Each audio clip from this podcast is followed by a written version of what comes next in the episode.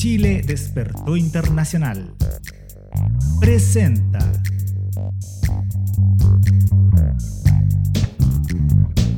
Política chilena en tiempos constituyentes. Todas las semanas en vivo por fanpage y canal de YouTube de Chile Despertó Internacional. Y el regionalista. El regionalista. Retransmisión de Chile Despertó Internacional.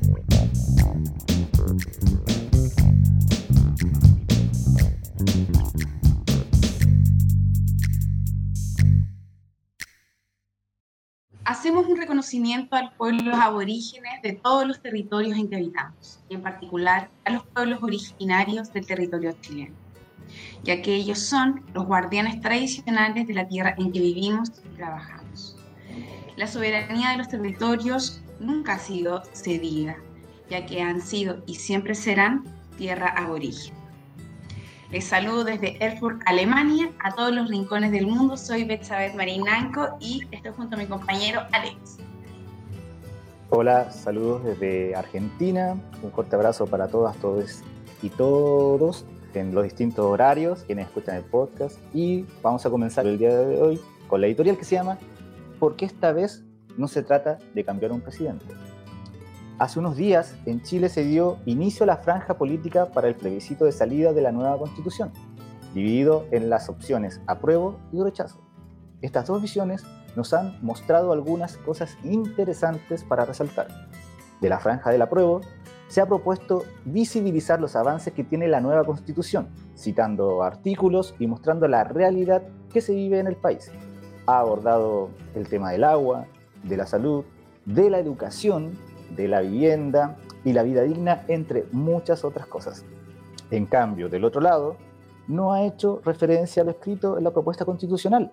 Quizás saben que para el ciudadano común y corriente que lea y sepa de la propuesta, verá a lo lejos lo positivo de aprobar la nueva constitución. Y si por alguna casualidad mencionaron algún artículo, es simplemente para tergiversar y mentir sobre ello. Es lamentable que solo se centren en mentiras y en lo que sienten, sin profundizar en ideas concretas. Además, el tomar frases sin contexto para tejiversarlas sin escrúpulos eh, de algunas entrevistas o declaraciones de los constituyentes son actos propios de una opción que representa un lobo con piel de oveja y que busca llenarse la boca con la palabra amor, mientras sabemos todo el odio que tienen dentro y el daño que han causado a lo largo de la historia de Chile. Este otro lado, por más que intente desembarcarse de los partidos políticos y el empresariado, haciéndose llamar una franja ciudadana, es claro quiénes están detrás de estas campañas.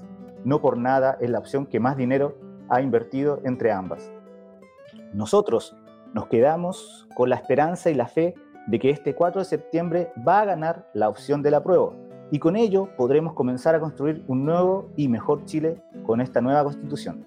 Como dice la canción del Poder Popular, porque esta vez no se trata de cambiar un presidente, será el pueblo que construya un Chile bien diferente. Vamos, 4 de septiembre, a pueblo. En este capítulo 27 hablaremos sobre trabajo, forma de Estado y seguridad de la nueva constitución. Eh, con un tremendo invitado, él es abogado, es licenciado en Ciencias Jurídicas y Sociales por la Universidad de Chile, magíster en Derecho, convención en Derecho Público también por la misma universidad, máster en Derecho Público de la Université de Bordeaux, no sé si lo dije bien, de Francia, es doctorando en Derecho de la, eh, actualmente de la Universidad de Barcelona en España y ha sido investigador invitado del Institut Maurice Hariu de la Universidad de Toulouse eh, y profesor de Derecho Administrativo de la Universidad de Valparaíso. Bienvenido Flavio Quesada Rodríguez. Hola, muchas gracias por la invitación. Estoy muy contento de estar con ustedes. Hola Flavio, uh. bienvenido. Bienvenido. Uh, tenemos los... nos faltan ahí eh, aplausos. Sí, nos faltan los aplausos, el efecto ese. Flavio, muchas gracias por estar con nosotros y queremos entrar de lleno a, hablar con esta nueva propuesta constitucional. y queremos preguntarte eh, en el primer bloque sobre temas del Estado. Y eh, en relación a este tema, ¿qué significa un Estado social y de derecho? ¿En qué nos inspiramos? ¿Y hay algún país referente sobre este tema? bueno, Sí, o sea, bueno, hay varios países que tienen esta fórmula o fórmula eh, parecida. Explícitamente uno podría pensar en España, algunos países de Latinoamérica, eh, pero en cuanto al contenido y como se ha entendido en Chile, es algo que es común a varios estados sociales de países eh, de democracias desarrolladas, podríamos decir. Y para explicarlo así en, en breve, en sencillo, es, un, es una idea si ustedes se fijan, el, el, texto constitucional, la propuesta de nueva constitución, parte por esta, por esta frase, eh, por esta cláusula. Eh, y es una cláusula que sintetiza muchísimo. Eh, por eso digo, cuando uno lee la propuesta de nueva constitución, el primer capítulo es como el resumen de la nueva constitución. La propuesta de nueva constitución porque todo lo que ahí se establece, y en particular esta cláusula, y voy directo ya a tu pregunta, pero esta, todo lo que se establece en esta parte de la, de la primera, el primer capítulo, luego es desarrollado institucionalmente en sus distintas variantes, reconociendo derechos, estableciendo instituciones, etc. Es como em, los que somos investigadores cuando leemos un paper como el abstract, es el abstract de la Constitución, el primer capítulo. Y parte con el Estado eh, social y democrático de derecho. ¿Qué significa esto? Bueno, que Chile, bueno, es un Estado. Tenemos un, un Estado, que no es menor y esto es relevante para el tema de, Estado regional que quizás luego lo podemos abordar. Es un Estado. Ahora, es un Estado de derecho. ¿Qué significa que sea un Estado de derecho? Que se regula a través del derecho, es decir, los gobernantes no actúan arbitrariamente, no ejercen el poder eh, de, de cualquier forma, sino que lo hacen a través de las normas jurídicas. Precisamente por lo mismo, ahora estamos discutiendo una nueva constitución. Entonces, el poder se ejerce a través del derecho. Luego decimos que es un Estado eh, social y democrático de derecho. ¿Qué significa que sea democrático? Que ese derecho no es un derecho que viene de Dios, no es un derecho que impone el rey, no, es un derecho democrático, tiene una legitimidad democrática. ¿ya? Es decir, es un derecho que eh, podemos decir es producto propio nuestro, como pueblo, como comunidad política, puesto que es un producto democrático. ¿Y qué significa que sea social? Significa que reconocemos que de hecho, si bien existe una democracia y todos somos iguales, de hecho existen, por ejemplo, estereotipos discriminadores contra las mujeres. Por ejemplo, que históricamente ha significado que ellas han estado excluidas de parte importante de los espacios de, de, decisión y de ejercicio del poder. En consecuencia, en un Estado social se reconoce que de hecho existen, por ejemplo, esas barreras de hecho, y en consecuencia el Estado tiene la obligación de acabar con esas barreras. Lo mismo, por ejemplo, la desigualdad material. Alguien que, no tiene, por ejemplo, sus necesidades más básicas cubiertas, vivienda, salud, educación, no puede ejercer genuinamente su participación política en una comunidad como lo puede hacer alguien que sí la tiene cubierta. En consecuencia, el Estado tiene que eh, garantizar que todos tengan esas necesidades satisfechas. Entonces, por eso es un Estado social y democrático eh, de derecho. Y todo eso luego se desarrolla. Cuando decimos que es un Estado social, por ejemplo, por eso luego se consagra, por ejemplo, y esto es una innovación del constitucionalismo chileno, la, eh, la democracia paritaria, a propósito de los estereotipos en materia de género. Eh, pero también se consagra todo un catálogo de derechos sociales, como mínimo. Bueno, lo mismo también de derechos políticos para participar en la comunidad, de, de, de mecanismos nuevos de democracia directa, etc. Por eso esta cláusula y, genial que hayamos partido por ella, es clave, porque es la síntesis, es la síntesis de todo. Y por lo mismo, como es tan importante y esto ha tenido tanta difusión quizás en nuestro, en, nuestro medio, la ciudadanía ha, digamos, se ha apropiado, por el, yo diría también por el rechazo que genera el, el Estado subsidiario, que es su exacto opuesto. Eh, algunos eh, que están en contra de esta propuesta constitucional dicen, no, bueno, también la vamos a reconocer. Pero no es solo reconocerla, no es solo poner en un papel Estado social y democrático de derecho. Lo que hace esta propuesta constitucional es que esa cláusula no es una mera cláusula, sino que es genuinamente la síntesis de toda una estructura constitucional. Un conjunto de derechos garantizados efectivamente, a través no solo establecerlo en la Constitución, establecer mecanismos institucionales para que sean efectivos, por ejemplo, se crea el, ah, una, una, reivindicación largamente esperada en, en sectores, sobre todo de derechos humanos en Chile, el defensor del pueblo, que lo que el defensor es, es una importante garantía de los derechos fundamentales. Bueno, así podría dar muchos otros más ejemplos, pero eh, lo que tiene esta, por eso, por eso parte por esa cláusula, lo que tiene esta cláusula no es una mera declaración, es la síntesis de toda una arquitectura constitucional que contiene el texto. Sí, a mí me parece muy innovadora lo, lo que dices de la Defensoría del Pueblo.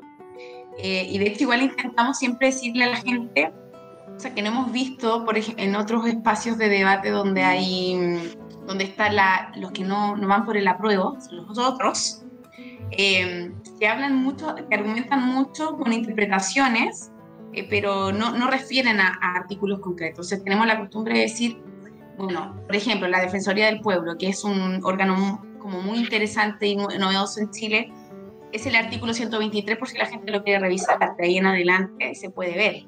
O lo que decía, por ejemplo, Flavio, que son muchísimos artículos que consagran los derechos fundamentales. Yo por lo que reviso acá en el texto, hasta las, como que creo que hasta el artículo 126 son solo de derechos, del, del título 2. Del capítulo, artículo 17 al artículo 126 habla de derechos fundamentales y garantías. O sea, me parece que es es profundamente, no sé si estará bien dicho en términos jurídicos, pero garantista. Sí, sí, porque hay distintas garantías. Mira, esto es importante porque ha sido una de las exigencias ciudadanas más, más explícitas de, los movimientos sociales de los últimos años.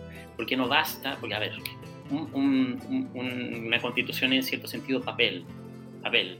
Obviamente la gente no quiere papel, que la gente quiere son derechos sociales efectivos, que cuando vaya a la escuela reciba una educación de calidad y cuando vaya al consultorio efectivamente sienta de que le están garantizando un derecho a la salud de calidad.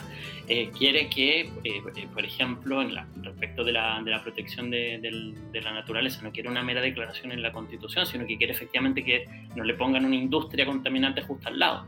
Entonces, eh, lo que hace este, este texto, y por eso que yo creo que es tan, tan valioso el ejercicio que ahí se hizo, no es solo establecer la fórmula, sino que establecer toda una arquitectura constitucional para pasar a la realidad aquello. Y ello lo hace de dos maneras. Uno, como tú señalas, estableciendo garantías, lo que los, los abogados llaman los derechos y las garantías de esos derechos. Hay distintos tipos de garantías.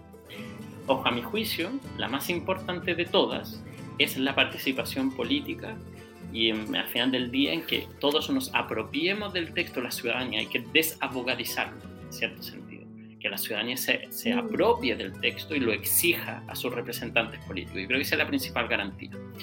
Luego existen, claro, garantías institucionalizadas, como por ejemplo que yo puedo ir a un tribunal si, por ejemplo, eh, yo pertenezco a un grupo de la disidencia eh, sexual o tengo una orientación sexual eh, que no es la mayoritaria y me discriminan a la hora de ir a un, a un, hospital, que yo pueda ir ante un juez y no solo que impida que eso se, o sea, que, que restablezca que eso no, no, no digamos, no me estén discriminando, que me reparen el hecho de haberme discriminado y que eso no vuelva a suceder en, un futuro. Bueno, eso es eh, en parte de los mecanismos que establece, que establece el texto o que se siguen de, de lo que establece el texto. Eso podríamos decir como una primera garantía.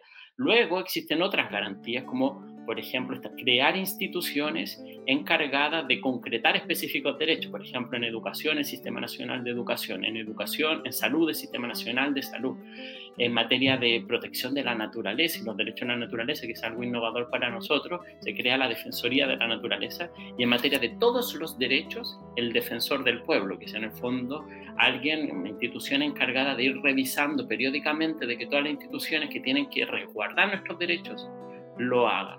Bueno, luego también está, obviamente, todo el, el, Poder Judicial, la Corte Constitucional. Eh, y ojo, también hay algo que yo creo que es importante. Esta Constitución, a diferencia del texto que tenemos ahora, nos abre al sistema eh, internacional de derechos humanos. Y eso yo creo que es algo súper valioso porque ya no solo contamos con todas las garantías internas, sino que además con todas las garantías del sistema internacional de derechos humanos que se integran al orden constitucional con el mismo rango. Es decir, la propuesta constitucional no es solo la propuesta que conocemos, sino que es toda la propuesta más todo el derecho internacional de los derechos humanos. O decirlo de otra manera. Eh, perdona. no, no, justo sobre eso iba a ir el tema, pero dale, dale. El mínimo son los derechos humanos y desde ahí todos los demás derechos que consagra eh, el texto. En ese sentido es un texto bastante de vanguardia en, materia de derechos humanos. Eh, es un avance en comparación a lo que ha tenido Chile en sus constituciones eh, hasta ahora, un avance sin precedentes para Chile al menos. Hay, personas que han comentado que, que los derechos humanos, aquí me sale un poco del libreto, pero que creo que es importante porque son dudas que, que, que son más de la, la, cotidianidad, ¿no? De la gente a pie, de la gente que no está metida en estos temas, que es como esto de eh, que ahora, como la constitución está basada en los derechos humanos, eso significa que, esto, esto me, lo, me lo han dicho, ¿no? Como que ahora eh, un delincuente tiene derechos humanos y eso va a significar entonces que no va, no va a cometer, si comete crímenes no va a pagar. Como que eh, a ese, a ese, a ese extremo se lleva. Entonces, me gustaría si no pudieras como un poco... Claro. Porque es importante hablar de que estamos bajo un bajo la ley de los derechos humanos y por qué eso, que eso no significa que no va a haber justicia, al contrario. Claro. Eh, a ver, me, permite dar una explicación un poco larga de esto, pero o sea, yo entiendo que esto es contraintuitivo quizás para la visión genérica, o sea, yo me imagino. Me, me ocurre a mí un hecho delictual terrible que le hagan algo, por ejemplo, a mi hermana, eh, mi hermana pequeña. Exacto obviamente, y si yo tengo a quien le hizo algo, un daño delante mío, obviamente la reacción instintiva va a ser, bueno, probablemente quizá olvidarme de que tiene derechos humanos.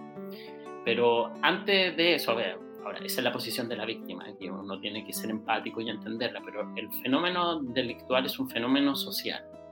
Y hay que situarlo, bueno, tú eres socióloga, podrás después comentar más tras de eso, pero es un fenómeno social.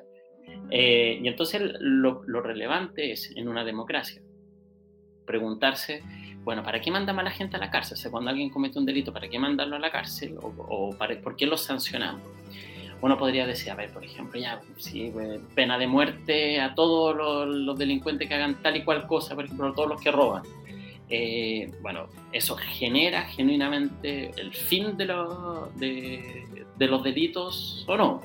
Eh, que genuinamente no, porque claro, la, respuesta directa que uno te diría, mira, son, de, son seres humanos, tienen, eh, en consecuencia, son titulares de los derechos humanos porque son seres humanos, como todo eso, lo que caracteriza a los derechos humanos no es titular por el solo hecho de ser un ser humano. Lo que, lo que quiero eh, justificar es desde el punto de vista del fin de la pena. ¿Para qué meter a alguien a la cárcel? Porque cuando tú, uno puede decir, aplica la ley del taleón, del ojo por ojo, eh, que la, justificación retributiva, lo que hace es, desde esa misma justificación, es agregar un mal a un mal ya hecho. O sea, si por ejemplo alguien mató a mi hermana, no voy a ocupar otro ejemplo, no quiero ponerme en esa situación terrible, pero por ejemplo alguien mata a, otra, a una persona y tú lo matas, tú lo que haces desde el punto de vista redistributivo no es acabar con el mal hecho, sino que agregas un segundo mal al mundo. Eh, por eso que sido de, de, bueno, de las primeras justificaciones de la pena. Luego se dijo, mira, ¿sabes que metemos a la gente a la cárcel porque él hizo algo malo, que todos nosotros consideramos malo? Porque bueno, estos son ejemplos clásicos de quizás de los delitos más graves, pero hay, un conjunto de delitos que, que, bueno, varían de sociedad en sociedad si los penalizan o no, robar con tal o cuales características, etc. Bueno, lo metemos a la cárcel porque, bueno, uno, si, si, si está afuera, va a seguir robando y dos, si lo metemos adentro, podemos hacer de que esa persona que antes cometía delito ya no lo vuelva a cometer en, un futuro, es decir, rehabilitar. Eh, en consecuencia, ese sería el fin de, la pena y para eso los metemos en, en, la cárcel. Y esa en general la justificación en las democracias para tener cárcel, es decir, rehabilitar. Eh, y, en y en consecuencia también a, atacar los otros orígenes de la, de, la criminalidad. Eh, y, por lo mismo, en, en, este texto también, eh, y porque Chile no podría no hacerlo, porque por los tratados internacionales que tenemos firmados, se reconoce también porque son seres humanos a, a ellos. De hecho, en, este, en este texto eh, por la, el, digamos, el reenvío que hay al derecho internacional de los derechos humanos, ese digamos, es, el, es el piso. Ahora, el, problema, uno podría decir que en Chile metemos a alguien preso y tenemos una crisis de las cárceles que, que genera que en el fondo... que ese es otro, tema. Pero ese ya, claro, otro tema. El problema es mejorar las cárceles, ¿no? Exacto. En consecuencia, en ningún caso que, existan derechos impide que se persigan, al contrario. Todas las democracias, em, fíjate tú, ¿cuáles son los países que tienen las menores tasas de criminalidad del mundo? Son aquellos, no son los que tienen más cárceles, no son los que tienen más gente presa, no son los que vulneran más los derechos humanos, que precisamente los vulneran precisamente porque generan delitos, y que son los delitos más graves, son los delitos contra la humanidad, como los que se generaban en la dictadura. Eh, ¿Cuáles son las sociedades que tienen menores tasas de criminalidad? Bueno, que tienen mayor cobertura de, derechos sociales, son menos desiguales, menos segregadas, eh, las cárceles realmente rehabilitan. De hecho, dentro de estas sociedades, por ejemplo, los países nórdicos, eh, no tenían gente en, las cárceles, entonces empezaron a cerrar cárceles. Eh, bueno, eso ahí nos fuimos para otro lado, pero... bueno, sí. Y, aclarar esa situación de que esta nueva constitución eh, viene a prevenir que en el futuro haya nuevos delincuentes porque la causa de esta, de esta situación, ¿qué te lleva a delinquir? O sea, que no puedas acceder a algo, que no tengas una buena educación, de que esté todo privatizado. Me parece que es sumamente importante lo que tú estás contando, Flavio, y me lleva a reafirmar esta situación de, que este, con este nuevo Estado eh, vamos a poder eh, generar las circunstancias para que en un futuro eh, las nuevas generaciones no tengan que delinquir y que podamos ser como esos países que tú me... O sea, yo no soy penalista ni soy criminólogo, hay gente que se especializa en eso, pero, pero en efecto las sociedades, entre más cohesionada una sociedad, eh, menor tasa de, de, criminalidad. Chile hoy en día es una sociedad muy segregada, muy mm. desigual. Totalmente. este texto intenta hacerse, hacerse cargo de eso. Ahora, evidente, Chile el día 5 de septiembre no va a ser muy distinto al 4 de septiembre. Claro. Eh, y cinco días después, ni cinco días antes. Eh, a lo que, quiero, lo que quiero oír es que esto es un camino, lo que abre en definitiva el, el apruebo. Y este texto es un camino en donde mm. tenemos claro el norte.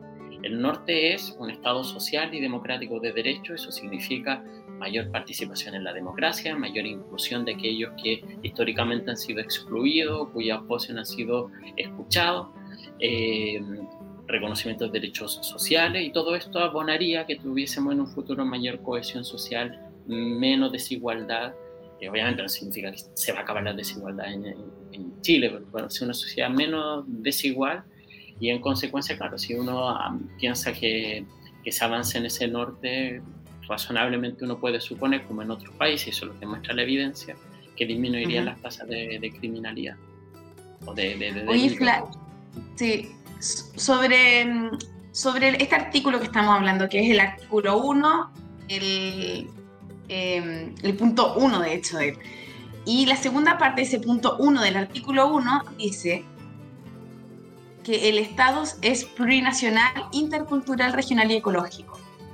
Entonces, te queríamos preguntar específicamente qué significa que ahora el Estado sea regional. Y sumado a ello, eh, tal como aparece después en el capítulo sexto de la propuesta, ¿por qué ahora hablamos de región y comuna autónoma? ¿Qué, qué cambia ahí en, en esta Sí, a ver, Chile es uno de los estados más centralistas del mundo. ¿Qué quiere decir eso? Que prácticamente todo el poder de decisión de las cuestiones relevantes para todo el territorio nacional se adoptan en Santiago. Ahora, esto acontece en todo Estado. No existe Estado que no tenga un grado relevante de centralización de ciertas cuestiones. Pero esto genera también problemas.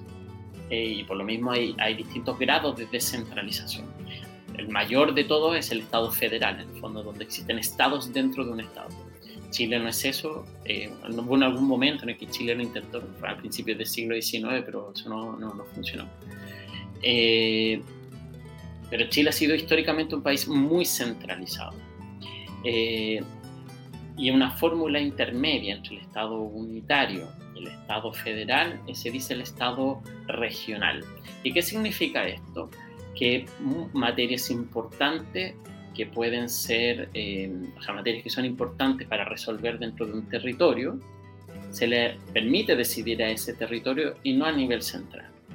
Eh, y así se estructura el Estado. Entonces vamos a tener ahora que eh, las definiciones políticas ya, de, podríamos decir, a nivel nacional, de, relevante la ley de presupuesto nacional, las leyes generales, etcétera, el código penal, los delitos, por ejemplo, ya se definen a nivel central.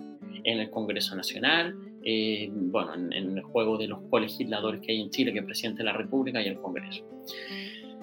Eh, pero todas aquellas cuestiones que son propias de la comunidad local se, se van a resolver a, nivel de comuna como de nivel de, de, gobierno regional. Eso más o menos hoy, hoy, en día existe. En la práctica más o menos yo diría que ya en algunas localidades ya opera más o menos así, pero esto va hacia un mayor grado de descentralización. La, la descentralización en Chile ha tenido distintos distintas eh, eh, etapas, eh, pero este es un salto cualitativo en ese sentido. Es decir, a nivel regional, lo, que, lo que sea relevante para la vida regional se va a resolver allí y a nivel comunal se va a resolver ahí. Para poner un ejemplo así concreto, de, las típicas cosas que se, que, se decían, no sé, un colegio municipal se quebró un, un, vidrio, por ejemplo. no sé si hoy en día seguirá siendo así, pero solo para, para dar un ejemplo, se quiebra un vidrio, ¿qué sentido tiene que para reponer el vidrio tenga que el director de escuela pedir autorización o pedir recurso a Santiago si que está, no sé, en Punta Arena? Lo razonable sería que eso se resuelva a nivel local, eh, que se cuente con los recursos necesarios, con la, flexibilidad para administrarlo, etc. Y eso es lo que, digamos, eh, apunta, en mayor descentralización, podríamos decir, para decirlo en una forma, mayor autogobierno. Si yo vivo, por ejemplo, en la, en la ciudad de Chillán, puedo autogobernarme en mi ciudad, en mi región, eh, sin tener que depender para todo de Santiago. En el fondo ese ese podríamos decir es el tema. Y en consecuencia, esto tiene dos consecuencias yo creo relevantes.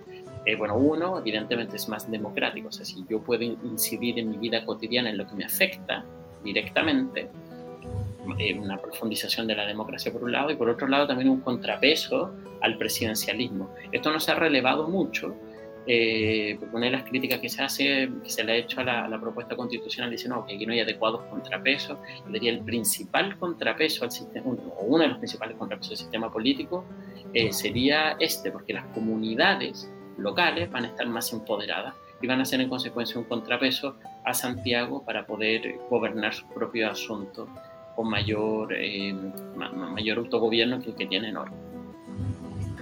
De hecho, es sumamente importante, complementando lo que tú estás diciendo, Flavio, la creación de la Cámara de las Regiones, porque eso va a ser el órgano que va a llevar la política territorial al Congreso y que es la que va a, cuando una ley nueva se cree, ¿no es cierto?, y tenga que ver con, con cierto espacio, es la que tiene que, estar al tanto de esa situación.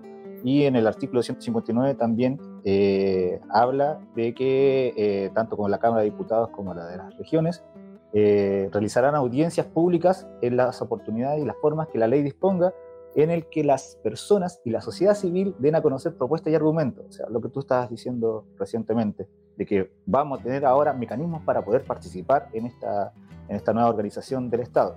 Y en ese sentido, ¿cuáles son las responsabilidades y atribuciones del Estado, eh, de este nuevo Estado que se está proponiendo en esta nueva constitución? Eh, ¿Tú dices del Estado central? El Estado central, claro. O sea, el del, eh, o sea, del de, digamos, cómo va a estar ahí estructural el sistema político. O sea, pero yo creo que es importante en esto, eh, porque bueno, también van a estar las entidades territoriales indígenas, la, autonomía territorial indígena, eh, que son parte también del Estado, del Estado regional. A ver, aquí yo creo que también es porque se han difundido muchas mentiras también en esta materia. Aquí es importante aclarar que va a haber por eso Chile eh, va a tener solo un, Estado, va a haber solo un centro de impulso eh, político a nivel nacional. Es decir, no, es que aquí va a haber un, Congreso Nacional en cada región, ni que cada región va a ser un propio Estado, no, va a ser un solo Estado. Y vamos a tener solo un Congreso que va a estar en, o Poder Legislativo, que va a estar en, bueno, en Valparaíso, seguro. Eh, va a haber solo un poder ejecutivo que va a estar en Santiago, solo una Corte Suprema que va a estar en Santiago. Eh, pero van a haber, podríamos decir, eh, impulsos políticos territoriales respecto de los asuntos de esos territorios. Eh, a nivel regional, con la región autónoma, a nivel comunal con la comuna autónoma, bueno, sigue existiendo el intermedio de la provincia, creo que es un remanente histórico, la verdad, eh, pero que no tiene un rol político eh, relevante o tan relevante ahora. Eh, y las autonomías territoriales indígenas. Esto no significa que el Estado se va a, a, separar o es simplemente un proceso de descentralización, es decir, todo está centralizado en un, en un centro, por eso centralismo y descentralizar es sacar cosas del centro, descentralizar y, entregarla, eh, digamos, a los territorios. Vamos a tener, seguir teniendo solo un Estado eh, y ese Estado va a ser indisoluble, lo dice el texto varias, varias veces, eh, y eso nunca estuvo además en discusión, yo creo que, que bueno, fue una, simplemente una, una fake news como tantas otras que han intentado intentado instalar. Ahora, por otro lado, tampoco nada de esto es ni un disparate ni una creación propiamente chilena, la verdad, para nada, eh, digamos, original. un momento me tocó eh, estudiarlo eso a fondo, eh, pero el Estado español, por ejemplo, un Estado regional. Chile va a ser menos descentralizado que el Estado español. Italia es un Estado regional. Eh, y bueno, estos dos procesos de regionalización han ido avanzando eh, a distintas velocidades, porque cada también comunidad territorial es distinta, tiene sus propias lógicas, no es lo mismo, no sé, el norte, lo conversamos otra vez con Bertza en otra ocasión con una, una amiga de ella, eh, en el norte, donde tiene una lógica de intercambio con los propios otros países transfronterizos, que el, el, sur, no sé, Punta Arena, que también tiene su lógica propia, cada cual, eh, por lo mismo, creo que va a ir avanzando, digamos, eh, a su propio, su propio ritmo, ¿no? Es algo, por lo mismo, yo creo que no es algo ni descabellado. Si de hecho, si miras tú las opiniones que han dado los expertos del modelo chileno, ven en esto simplemente descentralización eh, a uno de los estados más centralistas del mundo, que, que, bueno, que es Chile hoy en día. Sí, pues bueno, eh, ya te pregunté por, por estado regional, que era como esto que aparece lo primero. También aparece estado plurinacional. Si puedes referirte brevemente al famoso estado plurinacional y que no significa también, a propósito de, lo que decías delante también, que no, no, se va a dividir el estado porque ahora es regional. Eh, ¿Qué significa estado plurinacional? A ver, primero, ¿qué hay que decir? La, la, la fórmula estado plurinacional es una fórmula eh, podría haberse llamado multicultural, podría haberse llamado intercultural, podría haberse llamado de, no sé, Estado de, que reconoce pueblos indígenas chilenos, podría haberse llamado de cualquier otra manera. Esta fue una fórmula. Lo relevante más que la fórmula, podemos decir la etiqueta, es lo que se le atribuye a esa fórmula. ¿Y qué es lo que aquí se atribuye? Yo creo que esta es una de las grandes oportunidades históricas que tenemos en, en, en este proceso voy a terminar mi, mi, punto con eso. Eh, ¿Qué es lo que se hace? Es reconocer que en Chile existen otras culturas. Que no es más allá de eso, o sea, reconocer, reconocer que hay personas que hablan otra lengua, que tienen otra forma de ver el mundo, otra forma de relacionarse con el espacio, con la naturaleza entre ellos. Eh, es decir, que tienen otra cultura distinta a la, a la nuestra, que existen, que están ahí, eso, eh, yo diría, eso es lo primero, es reconocerlo. Eso tiene ciertas consecuencias. Eh, ¿Y cuáles son esas, esas consecuencias? Que son los llamados derechos individuales y colectivos de los pueblos indígenas. Bueno, obviamente de, que no lo van a discriminar, que van a poder mantener sus derechos, lo que se llaman sus derechos lingüísticos, a mantener la lengua.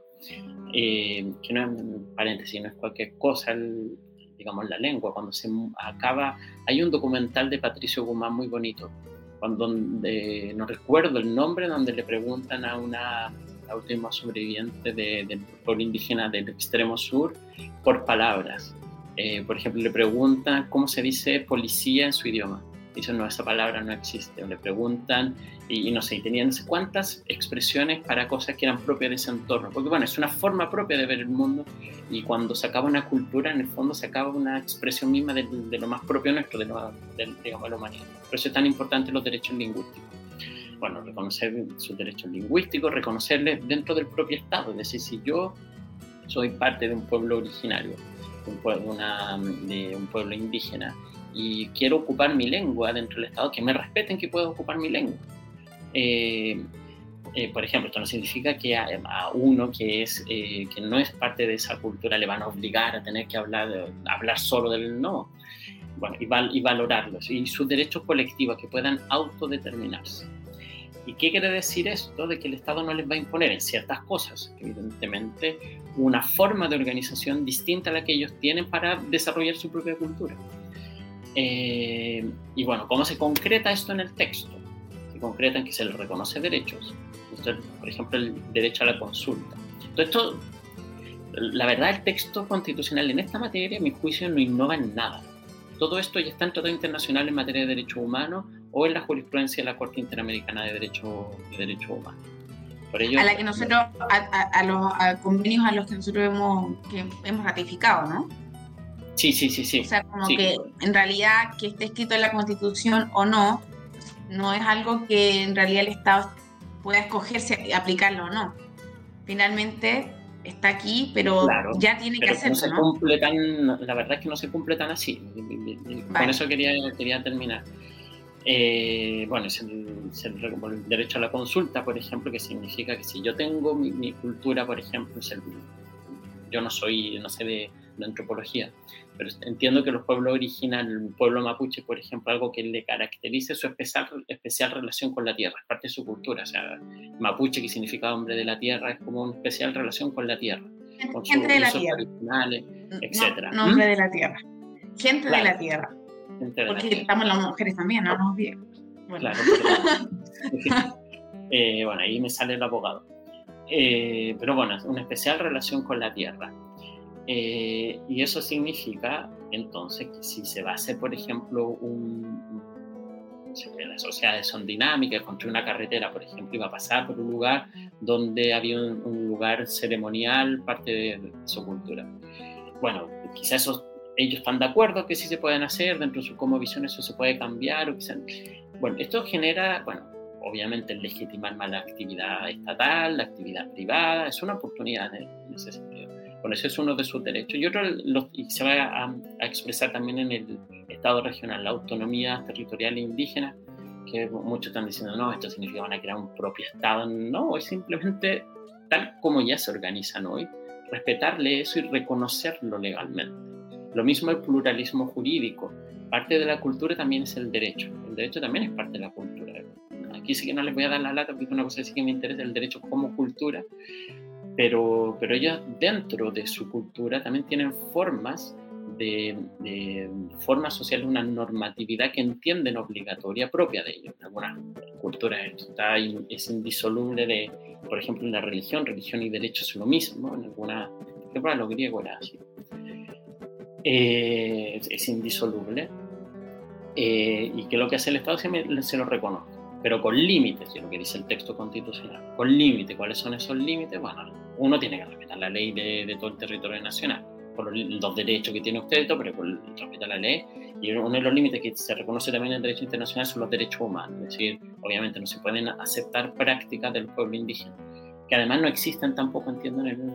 ahora, ahora también no es que sean prácticas, digamos, ancestrales que vienen así que, porque también ellos son, o sea, son seres humanos como nosotros, su, y sociedades dinámicas van cambiando, sus prácticas van cambiando, y el Estado lo que hace en el fondo es reconocerlo. Eso es lo que significa en el fondo la plurinacionalidad.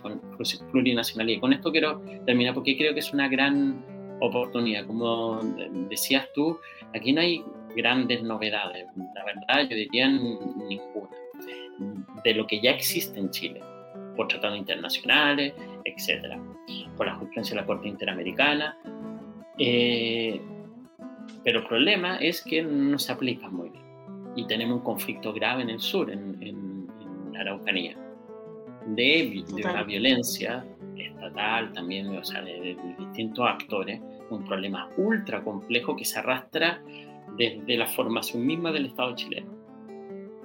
Eh, los pueblos indígenas durante la década de los 90, los 2000, presionaron al Estado chileno para que ratificáramos esos tratados internacionales. Producto de eso está la ley de la CONADI, la ley de la compra de tierra, pero eso no ha funcionado muy bien. Por ejemplo, Israel leía que en los últimos dos años prácticamente no se habían adquirido tierras para, para luego eh, transferir a, los pueblos indígenas. ¿Qué genera esto mayor conflictividad? Entonces, lo único que estamos haciendo con el texto constitucional, yo creo que una gran oportunidad de decirle a los pueblos indígenas, mire, todo aquello a lo cual nosotros los chilenos nos comprometimos a hacer, y que están los tratados internacionales, pero que no hemos cumplido, ahora sí que sí lo vamos a cumplir, pero porque lo ponemos en la Constitución. Y ellos, importante. y ellos, en un acto de generosidad, diría, no se están creyendo. O sea, están creyendo de nuevo en nosotros. Podrían perfectamente no hacerlo. Hay un, por lo mismo existe un sector súper importante, son los radicalizados que no creen en esto. Dice, ¿por qué mm. me vienen a decir lo mismo que me dijeron hace y que no lo han cumplido? Y por lo mismo no creen en la vía institucional, por lo mismo no creían en el proceso constituyente. Y, y, bueno, ahora tenemos esta oportunidad de, llevarlo genuinamente a la práctica, tener una nueva forma de entendernos con los pueblos indígenas, con los pueblos originarios. Y en definitiva, como le decía, esto no es más, no es más que los derechos humanos de los pueblos indígenas. No es más que eso. Eh, y, por lo mismo a mí me molesta mucho cuando me dicen, no, pero esto hay que crearle privilegios. Me molesta mucho porque, no solo porque es falso, sino principalmente porque es afirmar o reconocer que creen, algunos que se dicen moderados, que los derechos humanos de los pueblos indígenas son un exceso, es decir, que los derechos humanos son un exceso. ¿Y quién decía eso? Bueno, Jaime Guzmán, que creía que la Declaración de Derechos Humanos era un exceso y no los quería reconocer en la, constitución de la dictadura. Así por los moderados chilenos. Son privilegiados, son privilegiados los pueblos originarios, las nuevas naciones originarias. perdona, es una verdad estatal, oficial. Esto fue la comisión Elwin del gobierno de Lagos, verdad oficial, que el Estado chileno reconoció que incurrió en genocidio. Es decir, eh, se van a generar políticas de, reconocimiento, de reparación respecto de, de grupos de nuestra sociedad a las cuales nos comprometimos a respetarle derechos que no hemos cumplido del todo y además de respecto a los cuales reconocimos que el Estado, que es verdad oficial, cometió genocidio. Eh, o sea, bueno, y aparece con esta, yo creo que lo que están haciendo, y me parece súper grave, es intentar aprovecharse de estereotipos discriminatorios. En Chile existe racismo, existe discriminación a los pueblos indígenas eh, por, el color de piel, por la apariencia. Chile, y eso es un dato de la realidad en, en Chile, yo creo que algunos están ocupando eso con fines electorales y a mí me da honestamente una gran preocupación porque eso agudiza los problemas que tenemos en Chile con, los pueblos indígenas. Totalmente cierto. Está sumamente interesante y nos aclara muchas cosas y dudas que, y mentiras que están poniendo desde el otro lado, como, como mencionábamos al inicio en la editorial la gente también está participando y está eh, dejando consultas. Eh, vamos a saludar a, a Vinco, Vinco, Mick, Milik, Milich, que nos deja ahí pasando. Eh, a Chile despertó Holanda también, que nos deja saludos desde los Países Bajos. Y tenemos dos consultas, una de Carolina Trichet, a ver si podemos resolvérselas rápidamente, Flavio. Dice, sí solo chilenos podrán ser parte del Parlamento o migrantes con calidad de ciudadano. Y eso se complementa con el siguiente comentario, tomando en cuenta que quedó escrito en el borrador que un migrante puede ser ciudadano luego de cinco años de residencia documentada y que en el proceso de naturalización para la nacionalidad es otro proceso. Esa es una consulta vieja Carolina. Y María Jesús. sí, y María Jesús también nos deja otra pregunta, así dejamos leída los comentarios. Dice, hola, aprovecho y consulto sobre esto que se habla de que podemos generar iniciativas para revocar leyes y tratados.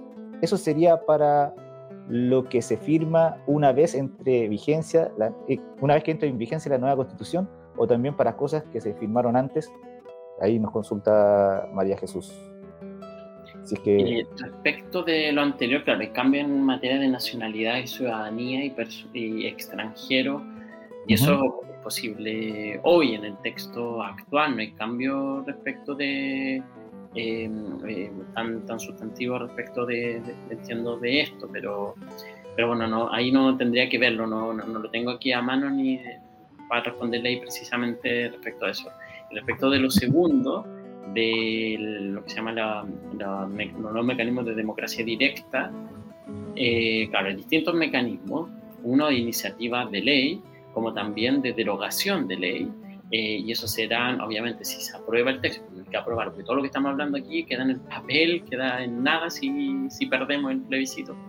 Claro. Eh, queda en nada si perdemos, si perdemos el plebiscito y también la posibilidad de reformar la propia constitución a través de mecanismos de, de juntar firmas, eh, de mecanismos de democracia directa. Aquí hay una innovación importante, yo creo que, que profundiza o hay un cambio de, de, diría, de paradigma. Hoy tenemos una democracia representativa, eh, pero que se queda en eso, o sea, en el fondo se reduce la democracia a votar cada ciertos años por alguien que nos represente. Obviamente eso se mantiene, vamos a seguir siendo una democracia representativa, solo que ahora se profundiza creando, incluyendo nuevos mecanismos de democracia directa que permiten, juicio, robustecer nuestro, nuestro proceso político y, permite también legitimar más la institucionalidad democrática. Eh, y así se podrá presentar proyectos de ley, como también de derogar ley, así como la ley Longueira, ahora que no estaban los votos para, la derecha dice que, que, quiere reformarlo todo, pero ni, siquiera se dignan a aparecer en el Congreso. Claro. No, no llegan, no llegan a sesiones tenían, tenían algún compromiso. Claro, y así quieren que les creamos.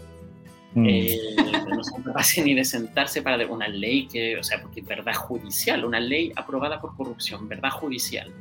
De gente, eh, o sea, un ex senador preso por eso. Eh, bueno, esto se podría así como la ley Longueira derogar. Eh, entonces, eh, claro, existen distintos mecanismos y van a estar, obviamente, si, si, si se aprueba la Constitución, necesitamos aprobarla y para leyes que sean, no sé si era por ahí la pregunta, que estén vigentes, es decir, leyes que pueden ser previas como que pueden, pueden ser posteriores también. Vale. Bueno, yo creo que queda más o menos eh, respondida la, la, pregunta y queremos ir al intermedio, a la parte lúdica, queremos conocerte en otro aspecto. Ah, muy formal. Eh, y queremos como, tenemos un, bloque eh, bien pequeñito, pero eh, en que te invitamos a jugar, a, a, responder lo primero que se te viene a la cabeza cuando te hagamos esta pregunta. Ya, esta cosa me pone nervioso. lo primero. tranquilo, tranquilo, así, que, así que tú atento y dispuesto ahí a jugar. Alex, vamos con el, con el videito vamos con la presentación y luego vamos a hacer respuestas rápidas y va a ser una respuesta sumamente, respuesta sumamente rápida porque se nos está yendo el programa y tenemos hartas dudas también y consultas en la segunda parte. Así que lo primero que viene a la cabeza es esta eh, videito.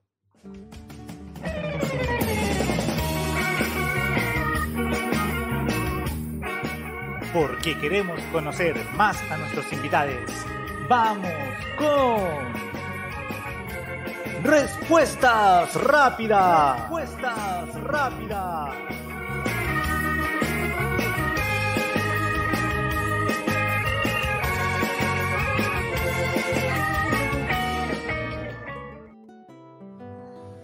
Flavio, ¿tu comida favorita es? Pasta. Odio con toda mi alma. Uf, yo no, no sé qué odio, la verdad, no odio nada. Así. Es un ser de amor, es un ser de amor. amor eterno a... a... mi abuela. Lindo. Mi mejor recuerdo de niñez es... Ah, las vacaciones que hacía en... Ay, Pitrufquén se llamaba cerca por el río. Uh, qué lindo. Ah, quizá aquí se responde la siguiente pregunta, pero ¿tu lugar favorito del mundo es? Ah, eh, bueno, no, me encuentro mucho más bonito Chiloé, la verdad. Ah, muy bien, no se había respondido. ¿Figura política que admiras? Eh, admiro bastante a Michelle Bachelet. ¿Estar viviendo este momento de la historia de Chile es para ti? Eh, apasionante. Ese yo, en esa palabra lo diría. La Convención Constitucional será recordada como una expresión de lo que es Chile con sus virtudes y defectos. Esta pregunta me gusta mucho porque nos identifica a muchos de los invitados que están acá y nosotros tres que estamos en este momento. Migrar para mí es. Wow. Eh, abrir la mente mucho. Si pudiera cambiar algo de Chile, cambiaría. Ah, el clasismo y racismo, diría. La desigualdad, en definitiva, su profunda desigualdad. Esa era la respuesta rápida. ¿Ves que no fue tan terrible? lo agradezco. Nos guardamos las otras. Dijimos, ya esta ah, no, porque lo van a poner muy colorado, se la va No, ahora nos vamos al segundo bloque, donde queremos hablar rápidamente sobre algunos temas de seguridad y trabajo, lo que alcancemos a ver. Así que, Betsa. Bueno, antes de continuar con el programa, solo decir que em, me gustaría dedicar este programa a Alejandra, de la comuna de La Pintana, que tenía muchas dudas, estaba ahí y, espero que algo, algo de este programa le ayude. Bueno, segura que sí. Flavio ha, sido muy pedagógico para poder comprender algunos elementos de la, de la nueva propuesta de nueva constitución. Eh, Flavio, en temas de seguridad, pensando en los rumores, la nueva constitución, la propuesta de nueva constitución, yo ya dije, ya se promulgó para mí, eh, la propuesta de nueva constitución, ¿se hace cargo de la seguridad o ignora el tema? No, sí se hace cargo y de forma relativamente novedosa porque crea el derecho a vivir en un ambiente libre de violencia, eh, que es un derecho que no está ahora expresamente en esos términos consagrados, eh, y además lo hace también con un enfoque de género, porque no es, no, no es menor eh, respecto de, bueno, la violencia machista, etcétera, que se reconoce.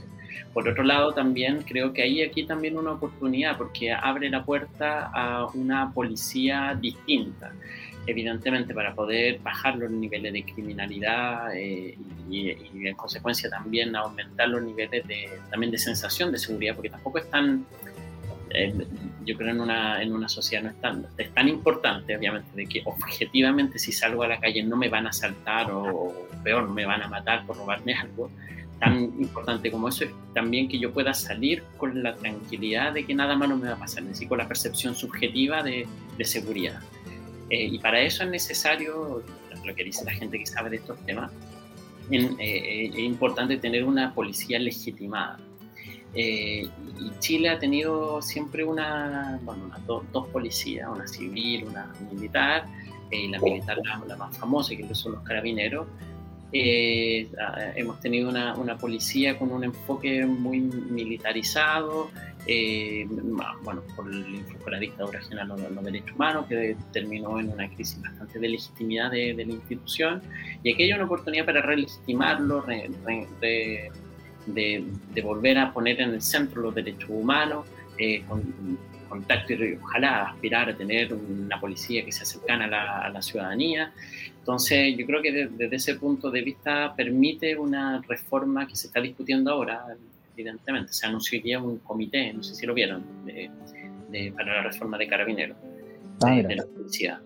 Eh, una oportunidad para una, quizá en un futuro ir profundizando esa reforma o, esa misma reforma en el contexto de la nueva constitución, un, cambio profundo para tener una policía acorde a una democracia. Sí, obviamente, todos fuimos, me imagino, eh, muy críticos lo que hizo Carabineros con la violación a los derechos humanos. Fue brutal lo que pasó en Chile. Eh, fue brutal pero eh, obviamente un Estado necesita una democracia, eh, un Estado, si algún día no existe Estado, eh, existe Estado, es necesario una policía eh, y es necesario en una democracia, dentro de un Estado, una policía que sea cercana, confiable, que cumpla su rol, que respete los derechos humanos. yo creo que ahí hay una, hay una, una posibilidad, en ese sentido la, la, la Constitución aborda más o menos y ese tema. Eh, yo, solo agrego una cosa. ¿Mm? Como con, Flavio tenemos la experiencia de, vivir en, Barcelona que es una ciudad que tiene diferentes policías. Una que, por ejemplo, la, Policía Nacional, que es la policía que responde al gobierno español, pues hacia el Reino de España. Eh, la otra que es la Policía Autonómica, que en el caso de Chile sería, por ejemplo, una regional. Y la otra que es la policía como del, eh, municipio, el ayuntamiento, ¿no? Es como la guardia urbana.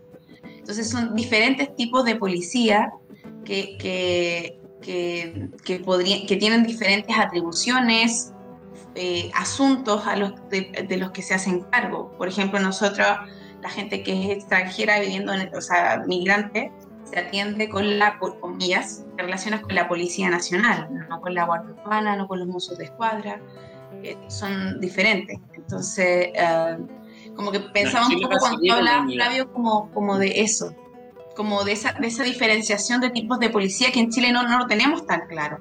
Como que para nosotros no, no, sé si es tan evidente.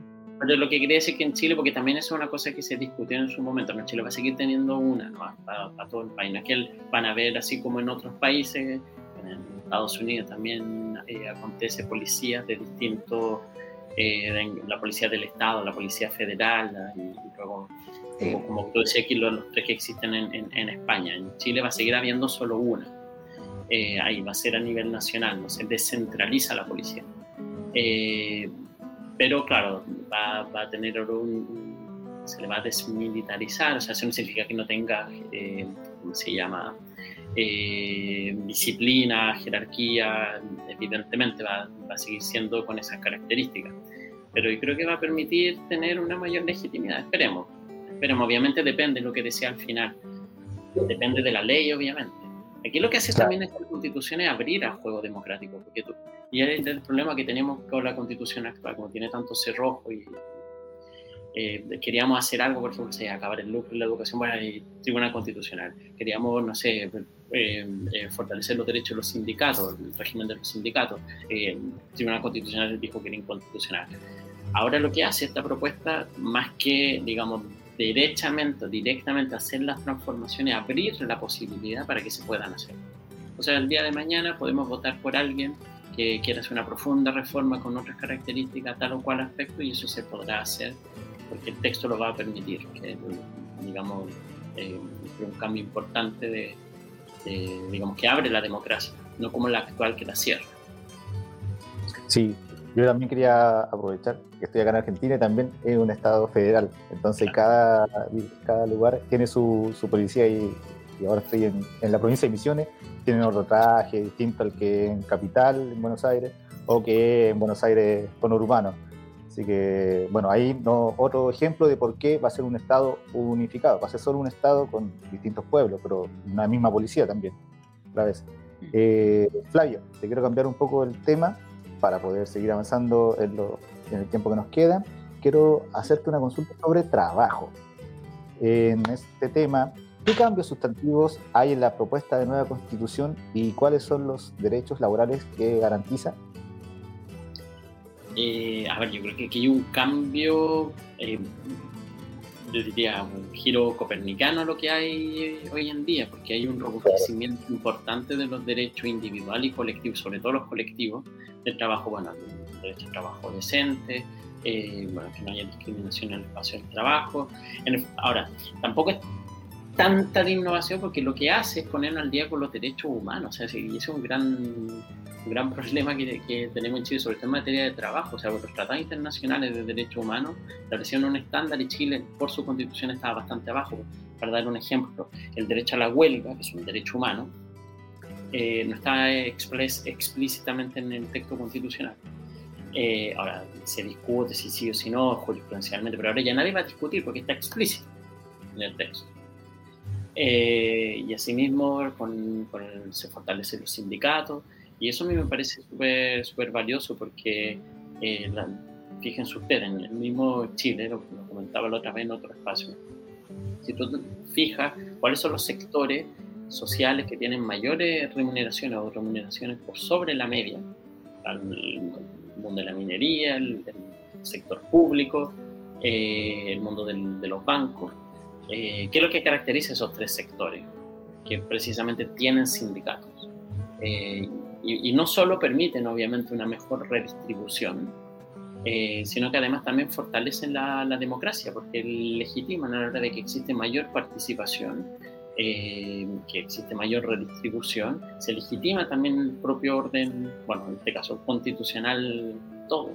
Entonces, desde ese, desde ese punto de vista yo creo que hay un fortalecimiento importante que va a poner por la cláusula, y esto en todos los derechos, por la cláusula de reenvío al derecho internacional de los derechos humanos, que el piso de todos los derechos, este y todos, el piso es el, son los derechos humanos. O sea, porque muchas veces uno piensa, y esto porque vivimos nosotros la dictadura, los mm. derechos humanos, el derecho a la vida, de que no te torturen, si eso es cierto, son derechos humanos, la prohibición a la tortura, el derecho a la vida, la libertad de expresión, porque en, en esa época había censura, son derechos humanos, pero tan derechos humanos como eso, es el derecho a la vivienda, el derecho a la educación, el derecho a la huelga, el derecho a sindicalizarte, son también derechos humanos, tan, como el tan derecho humano como también el derecho a votar, a participar en la vida política. Entonces lo que hace este texto es decir, mira, el mínimo de nuestros derechos son los derechos humanos y eso los garantizamos. Y desde ese mínimo empezamos a garantizarlos a nivel constitucional. Y ese es un cambio de paradigma súper importante en comparación al texto actual. Sí, me parece sumamente importante y que tengo destacado en mi constitución digital el artículo 46, así con amarillito dice, eh, artículo 46, inciso 1, dice, toda persona tiene derecho al trabajo y a su libre elección el Estado garantiza el trabajo decente y su protección. Este comprende el derecho a condiciones laborales equitativas, a la salud y seguridad en el trabajo, al descanso, al disfrute del tiempo libre, a la desconexión digital, a la garantía de indemnidad y al pleno respeto de los derechos fundamentales en el contexto del trabajo. O sea, es una actualización brutal a los nuevos contextos, porque ahora te habla de la desconexión digital, de todo este proceso que vivimos durante la pandemia, eh, que es sumamente importante. Sí, sí, sí, bueno, es una innovación. Y yo creo que agregar también el tema de la participación de las organizaciones sindicales en, las, en las empresas.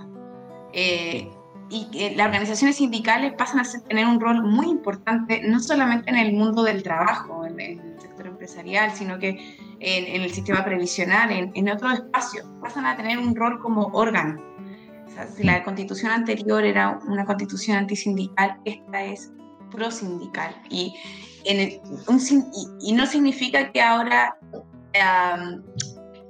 yo, yo, creo que hay una, una, visión de los sindicatos como que son vendidos, y yo creo que es porque eh, hay los sindicatos que se permitían existir, o sea, permitió existir, muchos tienen que ser de la mano del, empleador o de empresa, la empresa empleadora, porque si no, no persisten, porque hay persecución todavía, o sea, a pesar de que hayan ciertas garantías, igual hay persecuciones, igual hay acoso laboral para quienes forman parte de un sindicato, hay miedo para formar un sindicato.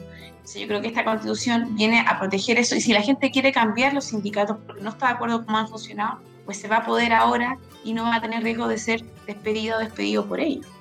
Y, y, otra cosa que me parece importante decir se reconoce el trabajo de cuidados.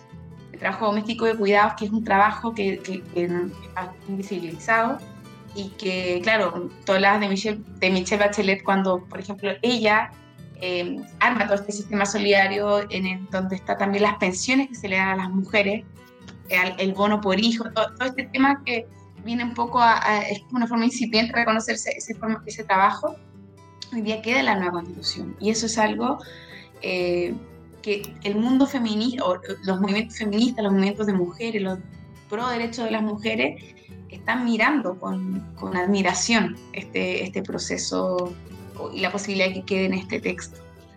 Eh, sí, mira, no, hablamos, no hablamos de eso, solo permíteme relevar lo último que tú dices porque es súper importante. Eh, en esta discusión, como han, digamos, el debate ha estado centrado en, bueno, uno que dicen, por un lado dicen mentiras, entonces del, por el mundo de la prueba estamos todos no, pero eso es mentira y es mentira por hecho. Y, y, no, y, digamos, hemos perdido el centro de lo importante de esta discusión. Y una de las cosas más importantes de este texto, que, que digamos, lo ha relevado todos los expertos internacionales, es, eh, el, porque es una novedad, nunca antes en la historia de la humanidad había habido un proceso paritario en toda su elaboración del texto, pero que luego ese carácter paritario no solo se reflejara en el texto, la propuesta de democracia paritaria, sino que en un reconocimiento, digamos, en toda la arquitectura constitucional de hacer efectiva la igualdad entre hombres y mujeres. Y, esto es relevante al, a propósito de lo que nosotros, de, cómo partíamos hoy día eh, reflexionando. Eh, el texto constitucional actual se reformó, no me acuerdo en qué, en, al principio de los 90, se reformó eh, porque la, constitución partía así, los hombres nacen iguales en dignidad y derecho, luego se cambió por las personas. Y la justificación de eso era la igualdad entre hombre y mujer. Es decir, uno podría decir, el texto actual reconoce la igualdad entre hombres y mujeres.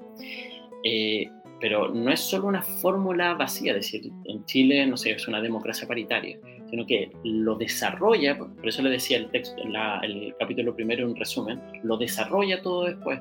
Por ejemplo, esto es una constitución feminista, perfectamente podríamos afirmarlo, porque reconoce la paridad, eh, tiene una república paritaria, lo establece en toda la institucionalidad estatal, establece el enfoque de género en todas la, eh, digamos, las instituciones también estatales y luego lo desarrolla con derechos nuevos, como el derecho al cuidado que, que, tú decías, y eh, también en el mismo enfoque de género que están todos los demás derechos. Entonces, eso es una innovación eh, que desde el mundo se mira con mucha esperanza por, el, por algunos sectores eh, y también con bastante admiración de, de, cómo es posible profundizar la, la democracia, eh, incluyendo a quienes, digamos, no se la había incluido como, como debía ser. Eso quería, quería relevar de lo, de que decía. Y, por último, a propósito también de otra, cosa que decías tú, eh, eh Bercha, eh, yo creo que a, propósito de la participación de los trabajadores y fortalecer los sindicatos, eh, yo también veo con bastante decepción el mundo empresarial chileno, que creo que ha sido muy miope con esto, en esta, en esta materia, de no ver aquí una oportunidad ¿En qué sentido una oportunidad? Chile ya tenemos un nivel de desarrollo tanto mejor, el país, ido bien en las últimas décadas, no lo hemos distribuido bien, ahora lo vamos a distribuir un poco mejor, pero ¿cómo podemos dar un salto y más allá? ¿Cómo logras tú un mayor compromiso con, de, los propios trabajadores, con los proyectos económicos? Bueno, si los tienes dentro y con mejores condiciones. Y, y, bueno, si el conflicto en vez de dejarlo por fuera o tratar de patearlo con prácticas antisindicales, lo institucionaliza y lo incluye a través de un sindicato que defiende efectivamente los derechos de los trabajadores, eh, es, un, es un salto que Chile le permitiría, y esta no es una opinión mía, hace poco salió esta declaración de los economistas, perfectamente podría permitir que nos demos un salto a una sociedad tanto mejor de, de lo que ahora. Aquí, hay aquí, obviamente, insisto, no quiero decir con esto que Chile aprobamos y al otro día venga el paraíso, no. Lo que quiero decir con esto es que hay oportunidad de cambio, de cambio para mucho mejor. Es una oportunidad, podemos, podemos aprovecharlo o no, pero es una, es una oportunidad de mayor igualdad, de mayor desarrollo, de mayor inclusión, de una sociedad en la que vayamos erradicando el estereotipo discriminatorio, en donde vayamos incluyendo a, que, a quienes no, no, incluíamos, a tener visiones que antes no considerábamos, como la de los pueblos indígenas, como las personas, no lo hemos mencionado acá, pero por ejemplo, se reconocen explícitamente los derechos de niños, niñas, adolescentes, de las personas en discapacidad, de las personas adultas, eh, las personas mayores, a envejecer con dignidad, las pensiones, eh, los consumidores, el mundo rural, los campesinos. Por primera vez en, el constitucionalismo chileno se les reconoce expresamente. Y todo esto ha estado oscurecido, claro, ellos tienen el poder para un poder así aplastante para imponer ellos los temas de la agenda, y principalmente a través de mentiras hemos estado centrando en mentir mentiras, no, que no te van a quitar la casa, no, que el justo precio, no, que no, no van a dividir Chile en miles de estados, en vez de estar hablando de estas otras cosas que yo creo que son las de verdad importantes que contiene el texto. Bueno, estamos terminando, ya nos pasamos más de la hora, ¿viste, Flavio? Que yo sabía que no íbamos a extender y estamos de lo mejor. eh, mira, la, la, última pregunta y ya así en breve. Em, si el 4 de septiembre gana la prueba, ¿cómo hacemos operativo ¿cuáles son los siguientes pasos para hacer operativo el texto? A tu juicio. Oh, ¿Qué, ¿qué harías tú el está 5? O, o no- Nos o la para largo. semana... Pero en breve. La voy a, voy a hacer Pero ya lo primero, lo primero, lo primero. Lo primero, mira, podría reenviarlo, que la otra vez participé en un podcast con, con Clarisa Hardy, en, en- que tiene uno que se llama Entre Iguales, y hablamos precisamente de eso. Eh, así que podría reenviarlos para allá. Y, y esa podría ser la respuesta, pero no lo voy a hacer. En Pero, breve, Esa no te- respuesta no muy abreviada. no tenemos una constitución, tenemos dos. ¿En qué sentido tenemos dos? Si ustedes se fijan, al final de la constitución están, de la propuesta de constitución, las disposiciones transitorias. Esas disposiciones transitorias se llaman transitorias porque nos permiten transitar. ¿En qué sentido transitar? De la constitución que tenemos ahora a la nueva constitución. Eh, es decir, la nueva constitución es un horizonte al cual vamos a ir caminando, por eso prefiero llamar el camino de la prueba, vamos a ir caminando y esas normas transitorias, las disposiciones transitorias son el camino para llegar, a, llegar ahí. ¿Y qué es lo que se establece ahí? Y esas son las primeras normas que se aplican en los próximos cuatro años. ¿Cómo vamos a ir cambiando? Por ejemplo, se crean nuevas instituciones, cómo van a ir implementándose esas nuevas instituciones dentro de estos cuatro años, cómo se cambia el sistema político, porque, por ejemplo, el presidente va a tener menos atribuciones, el, el poder legislativo va a cambiarse de forma menos importante, eso va a pasar en cuatro años más. Bueno, eso es lo que hace la, la, la disposición en transitorio. Entonces, ¿qué es lo que pasa el 5 de septiembre? Eso, se inicia la transición constitucional. Y lo clave es, uno, eso, y dos, un montón de leyes, muchas leyes, para hacer esto efectivo. Así que, asimismo, como decíamos al inicio, la ciudadanía se apropió del tema constitucional, esto se desabogadizó. Hoy en día todos podemos hablar de esto y todos estamos leyendo el texto, etcétera. Esto mismo hay que mantenerlo en el futuro para presionar a los políticos para que, bueno, si me dicen, mira, aquí me, me dijeron que y yo voté por derecho a la salud, que establece un, un sistema nacional de salud donde no me van a discriminar, donde de verdad me van a hacer de calidad, ya cumpla. Yo voto por usted para que vaya y dicte la ley para que esto sea verdad. Que pasemos, como me gusta decir siempre, del papel, que no sea solo papel, a la realidad. Y eso pasa porque nosotros nos empoderemos, digo nosotros, yo no como, no como abogado, sino como ciudadanos, todos nosotros como ciudadanos, nos empoderemos, apropiemos del texto y exijamos a la institucionalidad, a quienes votemos, y también nosotros directamente participando con los nuevos mecanismos que tiene, a que esto pase a la realidad. Eso se Me abre el encanta. 5%. Me, me encanta la idea, así como uno típico que ve en, en películas, en series de Estados Unidos, que la gente se sabe la, las enmiendas, la cuarta enmienda, la no sé qué enmienda, la van citando en la calle y dicen, no, y la cuarta enmienda dice esto. Que nosotros nos aprendamos la, la constitución, diga, el artículo 123 como la, la actriz esta, la Gaby Hernández, creo que se llama la actriz, que va con su nueva constitución ahí a, a repactar la deuda, que le habían repactado la deuda y qué sé yo. O como Lisa Sí, ¿lo viste Simpson. en la campaña de la prueba. Bueno, ella me encanta, me encanta. Y mm, eso, así que bacán, Flavio. Como que tu palabra como para palabras de cierre también, pero todavía no. Ahora viene el cierre, así que vas a tener que como pensar unas nuevas. Alex, No, oye, ha sido sumamente interesante todo lo que hemos conversado, Flavio, y la gente también ha estado participando. Por ejemplo, María Jesús, en relación a la pregunta de la final de la primera parte, dice, sí, súper claro, muchas gracias y agradece por el espacio. También Maritza Barros eh, nos comenta, saludos desde Isla Maipo, interesante tema, un abrazo. Y Gladys Pilar Ahumada nos dice, fabuloso, súper didáctico, por esto, por esto desde Monterreal, voto a prueba. Así que muchas gracias a todos los que están ahí participando. Eh, gracias Flavio. Y a continuación te queremos eh, pedir un último favor. A ver, Betsa, te doy de ahí el espacio. Oye, nos faltó eh, Galleguillos Pérez que dice, los felicito, excelente, muy didáctico. Así que, Ah, bacán. Em, nada, yo, bueno, agradecerle por supuesto a Flavio que haya estado acá. Em, y, pero antes de que te vayas, queremos pedirte una recomendación. Siempre te pedimos cosas. Ahora, te, ahora queremos pedirte que nos hagas una recomendación de algo, que nos invites a conocer, a disfrutar de un lugar, un libro, una película, una- un plato de comida, eh, una receta que te guste mucho, lo que quieras. Recomiéndanos algo. Estaba- pensando en, en un libro, ya déjame recomendar un libro a propósito de que estamos hablando de política en tiempo de cambio. Eh, a ver, uno, no sé si habrán aquí abogados, eh, escuchan, si hay abogados, bueno, solo para ese pequeño mundo. Eh, un libro no de derecho que yo creo que todo abogado debiera leer. Eh, que, porque yo creo que uno de los grandes problemas en el proceso constituyente que hemos tenido son los abogados.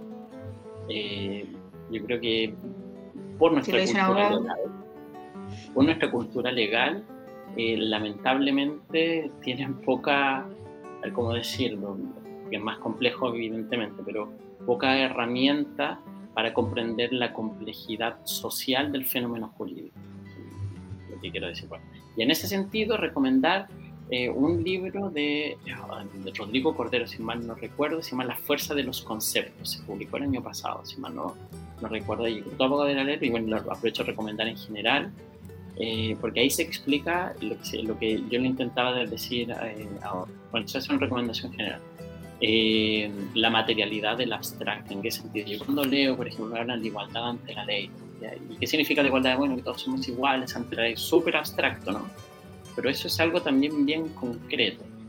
Y que si yo, por ejemplo, voy a un servicio público que no me discrimine, por ejemplo, si yo ocupo, me apropio de eso, de ese abstracto, eh, y lo exigimos socialmente, obviamente eso se puede convertir en algo transformador. Eh, y exigimos, por ejemplo, no sé si el día de mañana, como estoy llegando con mi constitución debajo del brazo y voy a un servicio público y me, están discriminando, y bueno, usted no me puede discriminar porque aquí establece tengo el derecho a, la no discriminación, eh, bueno, habremos, habremos cambiado. Recomendar ese, ese libro.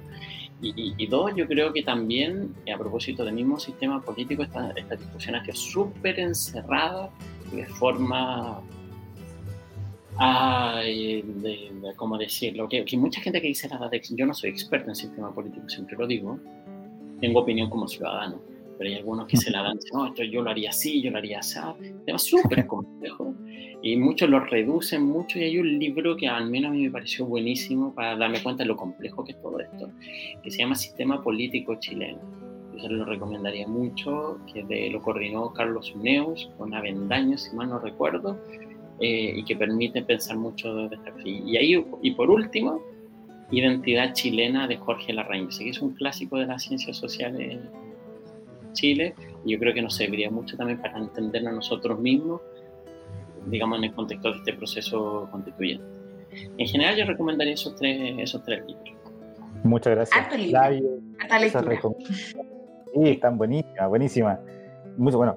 Gracias, Flavio, por eh, participar en este capítulo eh, de Política Chilena en tiempos constituyentes. Agradecemos también a todas las personas que nos escucharon, a las personas que van a escuchar próximamente el podcast que está en Spotify y en todas las plataformas de, de podcast también. Agradecemos también a la gente que nos apoya, porque esto no se hace solo. Estamos Betsa, yo, pero hay mucha gente también atrás colaborando, como Macarena, Martín, Sandra, Carolina, entre otros. Y eh, también les recordamos a todos y todas y a todos que cada jueves a las 17.30 horas de Chile eh, tenemos otro nuevo capítulo hasta eh, unos, unas semanitas más porque ya después de la prueba estamos aquí dándole full al programa para poder ir esto, pero después nos vamos a tomar un, receso quizá. Eh, después de la eh, prueba. claro. Ya ganamos, ya ganamos. después de ganar vamos a hacer el capítulo de, de análisis de cómo pasó todo esto. Y ahí ya nos vamos a tomar unas vacaciones. Así que, bueno, de mi parte agradezco a todos. Y eh, me despido. Eh, Flavio, todavía eh, Agradecemos al regionalista también, que nos retransmite también un periódico apoyando la descentralización del país, un periódico que trabaja sobre todo en temas en el, en, en el norte de Chile, así que hay el regionalista. Y no olviden poner qué les gusta en las redes sociales, compartir esto porque es informativo, porque tratamos de hacerlo lo más pedagógico posible. Gracias, Flavio, por tratar también de hacerlo así aportar con toda tu pedagogía jurídica, eh, socializarla eh, y también pedirles que, bueno, se suscriban al canal para que les avise en YouTube cada vez que vamos a, a uno de estos programas. Y eh, antes de irnos, sí, queremos darle 30 segundos de micrófono abierto a Flavio, no nos hacemos cargo de lo que vaya a decir. 30 segundos para que diga lo que quiera y con eso sí que cerramos, cerramos el programa. Adelante. mira, yo creo que ya me va a desahogar un poco. Yo creo, veo harta miopía de los actores políticos actuales, eh, en el sentido de que aún las causas del estallido social siguen allí, sigue habiendo una desafección, intuyo, a la institucionalidad política democrática. Eh, y yo creo que no le están tomando de todo el, peso. Ojalá, ojalá, eh, porque no, no, no, ve ese mismo compromiso por el apruebo. Yo creo que la mejor forma de canalizar todo esto a través, a través del apruebo, eh, y, bueno, lo, lo logré. Lo, lo, que diría a propósito de, de, cosas que están pasando últimamente. Genial, muchas gracias Fabio, muchas gracias Betsa. Nos vemos entonces la próxima semana y a partir ya de Obviamente ya estará este capítulo en Spotify y en plataformas de podcast. Así que nos vemos, que estén bien. chao, chao. Chao. Apruebo, apruebo 4 de septiembre. Chile despertó internacional.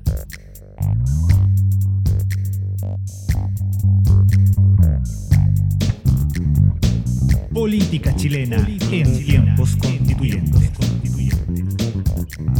todas las semanas en vivo por fanpage y canal de YouTube de Chile Despertó Internacional y el regionalista, el regionalista.